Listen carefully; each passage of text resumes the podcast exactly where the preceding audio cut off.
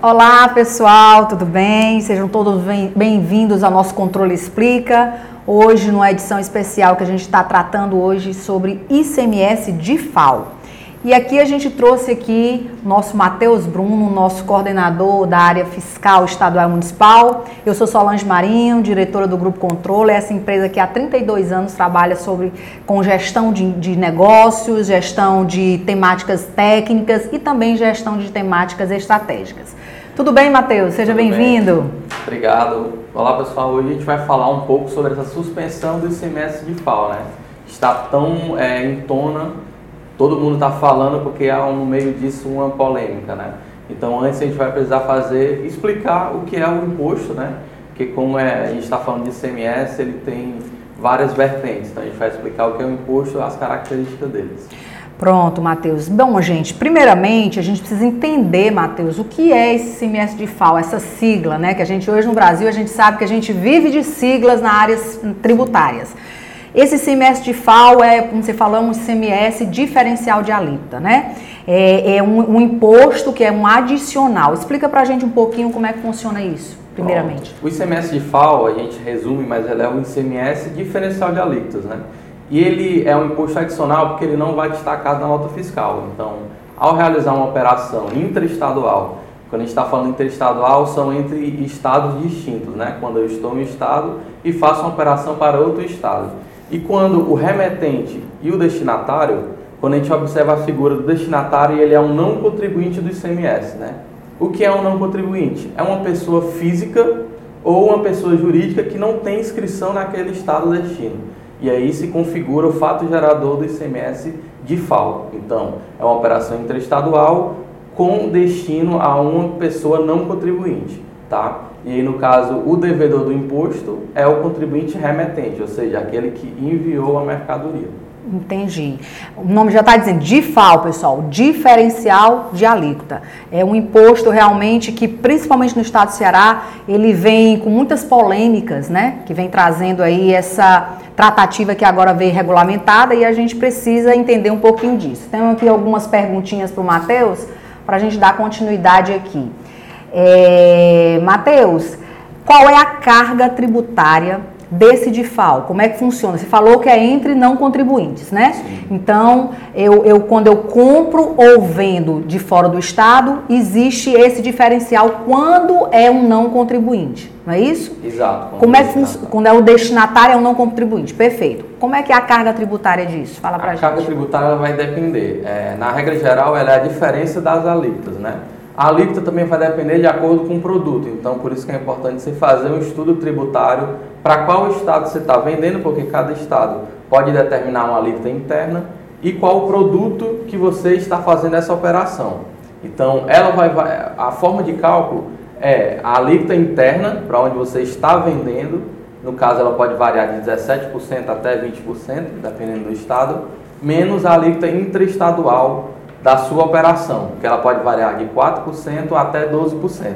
Então a gente pega a diferença do interno uhum. menos a interestadual. E aí a gente vai determinar a carga líquida em cima da operação que a gente vai recolher o ICMS de FAO. Então ela pode variar ali normalmente de 5% a 16%.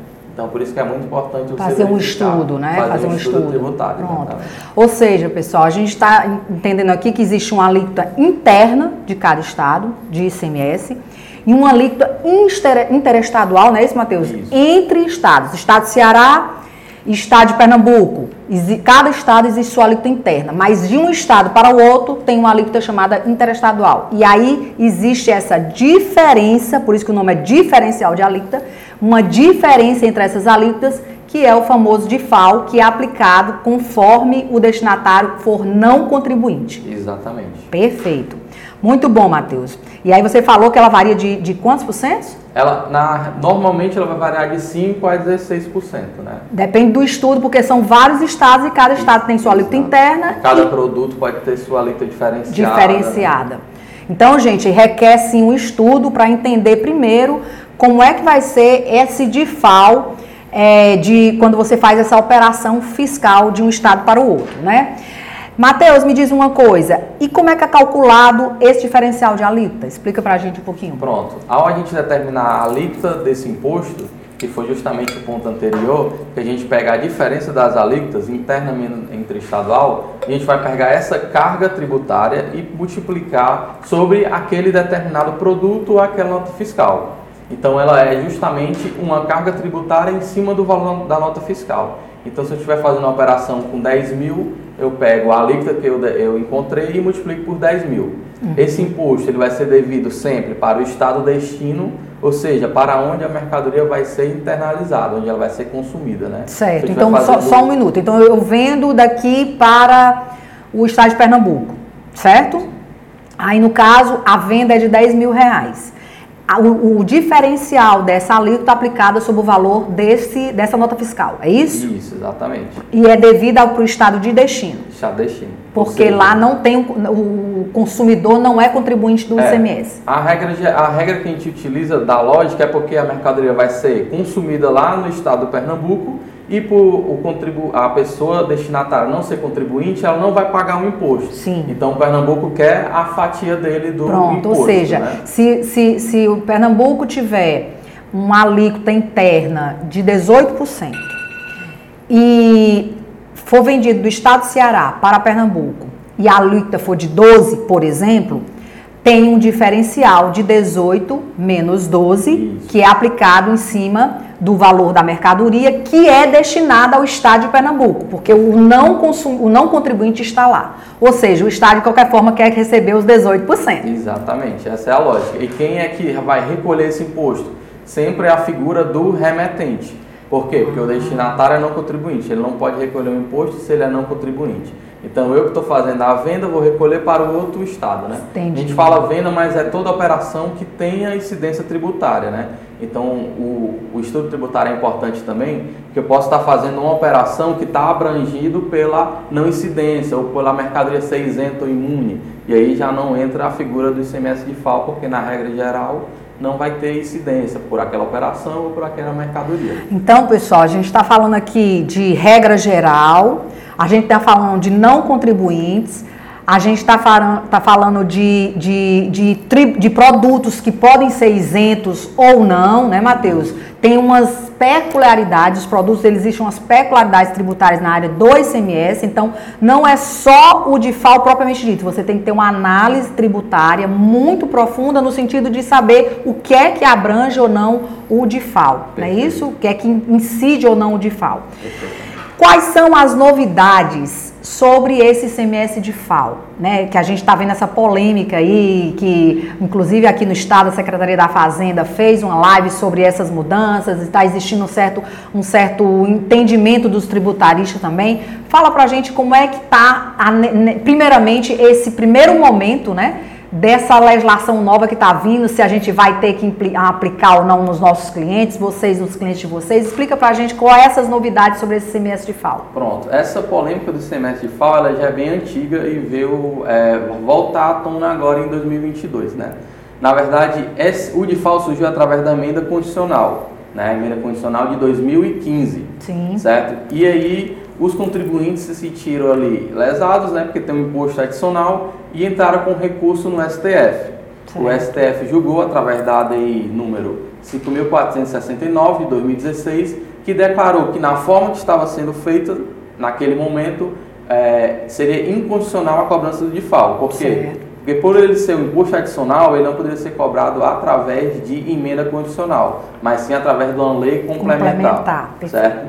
Então, através desse julgamento, determinou que a partir de janeiro, 1 de janeiro de 2022, por isso que voltou à tona, se não tivesse sido publicado até esse período uma lei complementar, o ICMS de FAO seria incondicional e não poderia ter a cobrança. Certo. certo? Essa lei só foi julgada né, agora no dia 4, já foi sancionada no dia 4 de janeiro de 2022, ou seja, uhum. após o período que o STF deu para ser publicada, né? Essa lei, ela é complementar número 190 uhum. de 2022, uhum. tá? Então... Inclusive, ela altera a lei Candir, não é isso? isso. Que é a lei complementar do, do próprio ICMS, não é isso? Ela altera a lei complementar 8796, isso. que é a lei base do ICMS. Ah, geral. Federal, uhum. exatamente. Certo. Então, foi feita uma lei complementar para alterar essa lei também complementar, que é a Lei Candi, uhum. certo? Então, justamente essa é a polêmica.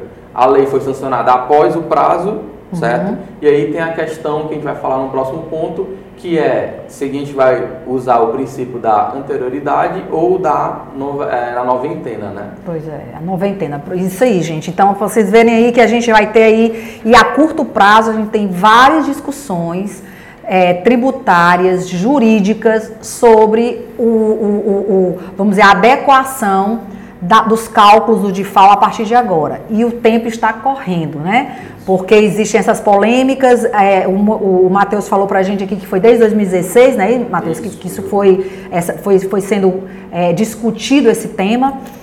E aí, agora chegou à tona, né? E aí a gente tá aí, todo mundo tá nessa indecisão. Como é que a gente vai fazer isso? Se vai ser agora ou não? Fala pra gente um pouquinho dessa cobrança, então, como é que tá praticamente nesse primeiro momento, viu, gente? Porque lei tributária, legislação tributária, quando ela vem com essas alterações de cobrança de tributo, ela sempre vem com a dificuldade de entendimento de implementação, né? principalmente agora com, em tratando-se de uma lei complementar.